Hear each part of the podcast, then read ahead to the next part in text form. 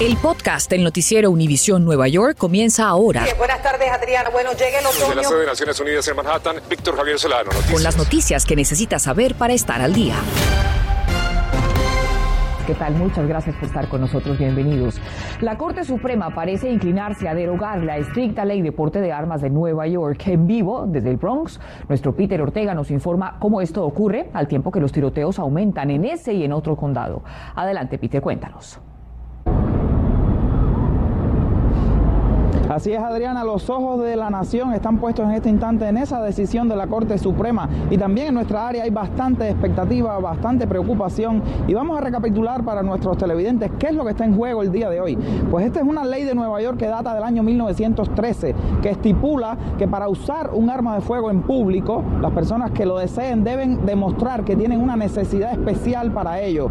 Y por supuesto que las personas que están apelando este caso que escucha la Corte Suprema, lo que dicen es que esta ley de Nueva York viola el derecho de la segunda enmienda de la Constitución. Hay preocupación entre los activistas aquí locales de Nueva York porque ya sabemos que la Corte Suprema está integrada en este instante por una mayoría republicana, 6 contra 3. Y les preocupa a los activistas locales que la decisión de la Corte Suprema, si fuera en contra de la ley de Nueva York, pues traería muchísima más violencia a las calles de nuestra ciudad, que ya es una preocupación constante que tenemos todos los días. Por su parte, la gobernadora Kathy Hochul expresó en un comunicado el día de hoy que ella espera que la Corte Suprema respete esta ley de eh, esta ley que tiene Nueva York en contra de la aportación de armas en público. Vamos a ver rápidamente una gráfica que quiero que, que vean sobre el último reporte de la policía de Nueva York sobre el crimen en la ciudad correspondiente al mes de octubre. Es una gráfica que nos dice que el Bronx y el norte de Manhattan son los sectores más afectados. Nos dice la policía que en lo que va de año los tiroteos aumentaron un 31% en el Bronx y un 27% en el norte de Manhattan. Sobrevolamos Brooklyn, donde se desató una balacera entre policías y dos sospechosos en la avenida Jamaica, luego de tratar de interrogarlos en una parada de tráfico por irrumpir entre automóviles. Antes del tiroteo, los sujetos condujeron dos veces de manera errática contra la policía, lo que llevó a los oficiales a chocar su vehículo contra otro que se encontraba estacionado. Los sospechosos se dieron a la fuga. Y como les decíamos, los niños entre los 5 y 11 años podrán ahora recibir la vacuna Pfizer contra el COVID-19. Y desde una clínica pediátrica en Fordham, en donde se administraba la vacuna, en vivo Berenice Garner nos aclara las dudas sobre la vacuna ante la incertidumbre de muchos padres. Cuéntanos, vería adelante. En esta oficina pediátrica del Bronx trabajaban hoy a toda marcha. Nos están llamando muchísimas personas. La doctora Núñez asegura que desde que se conoció la noticia de que los niños mayores de 5 años ya pueden tener la vacuna, sus teléfonos no paran. Tienen muchas dudas los padres y es importante que tratemos de aclararles esas dudas. ¿Le vas a poner la vacuna? Me gustaría esperar cómo evolucionen otras personas antes de ponérsela a mi hija. ¿Y qué le preguntarías a la doctora si la ves hoy? Bueno, me gustaría saber si es segura y si no ocasionaría ninguna reacción extraña en ningún niño. La pediatra respondió diciendo que no solo es seguro, es indispensable, sobre todo para los niños de 5 a 11 años. Nuestros niños latinos de esa edad específicamente se infectan tres veces más que los niños de otra raza. Y eso asegura es porque la mayoría de sus padres son trabajadores esenciales y además viven conglomerados en apartamentos pequeños. Una de las preguntas más comunes es ¿para qué poner la vacuna a los niños si ellos no se enferman? Sí, pero sí hay niños que se enferman y sí hay niños que cuando se enferman se ponen bien malitos y, terminan en cuidados intensivos y se pueden morir. Entonces, ¿por qué coger el riesgo? Sobre todo cuando el alcalde dice que la ciudad estará lista. Y mañana esperan comenzar a vacunar a miles de niños para los que dispondrán de 231 mil dosis.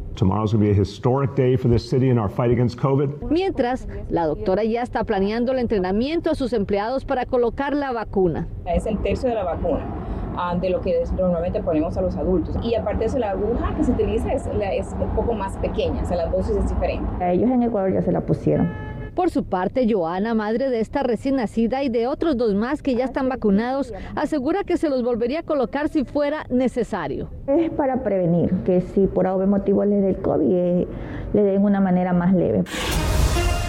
Continuamos con el podcast del noticiero Univisión Nueva York. A esta hora se desconoce quién será el próximo gobernador de New Jersey mientras continúa el conteo de los votos. Mariela Salgado habló con residentes del estado Jardín sobre lo que esperan en este proceso.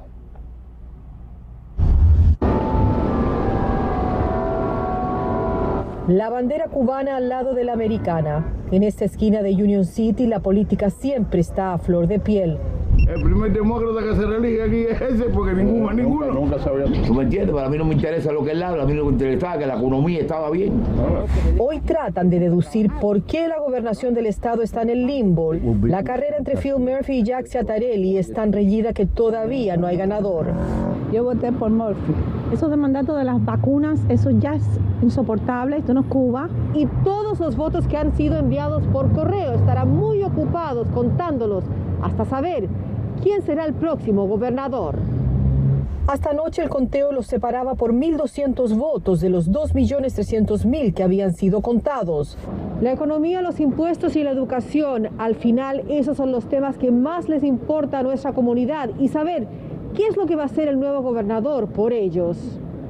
Es decir, que el mismo voto demócrata se fue en contra del Partido Demócrata porque no soportan la intervención de los gobiernos en los negocios, en los impuestos. Murphy nos ayudó mucho con, la licencia de conducir, con eso de eh, eh, aumentar eh, el salario mínimo. Jack Citarelli nunca va a echar a ningún inmigrante del estado de Nueva Jersey.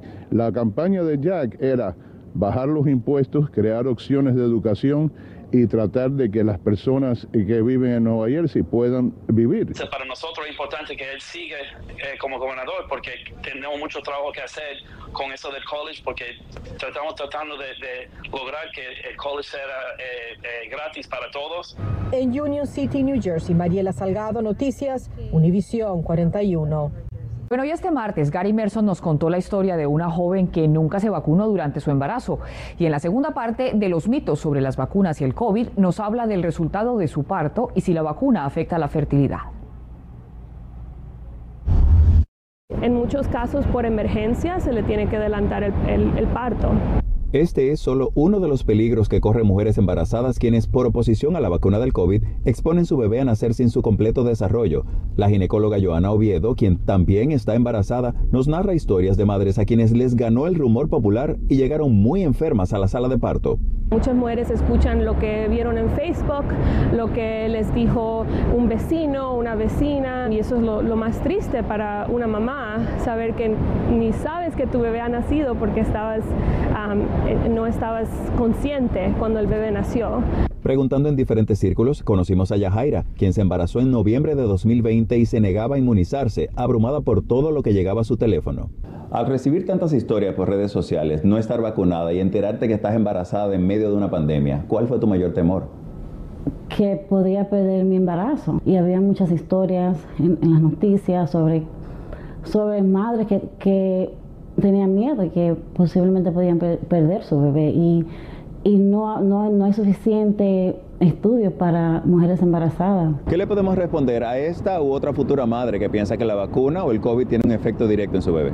Yo creo que lo más importante es hablar. Su doctor debe tener la información correcta. No hay esos riesgos de que venga con una malformación, ni que venga con, ni que vaya a venir el bebé temprano. Al, al contrario, estar enfermos de COVID viene con ese peligro de que el embarazo venga muy temprano. Después de asumir el riesgo, el COVID la atrapa pocas semanas de haber dado a luz. El niño nació saludable creo que es una bendición porque él me dio, me dio después y no, y no durante el embarazo. Pero el mito de la reproducción no solo afecta a mujeres. Está cerca de no poder tener hijos si te vacunas. Tan arraigado está que el Departamento de Salud decidió emitir este comercial de televisión en que repartidores de comida se desmienten el rumor unos a otros.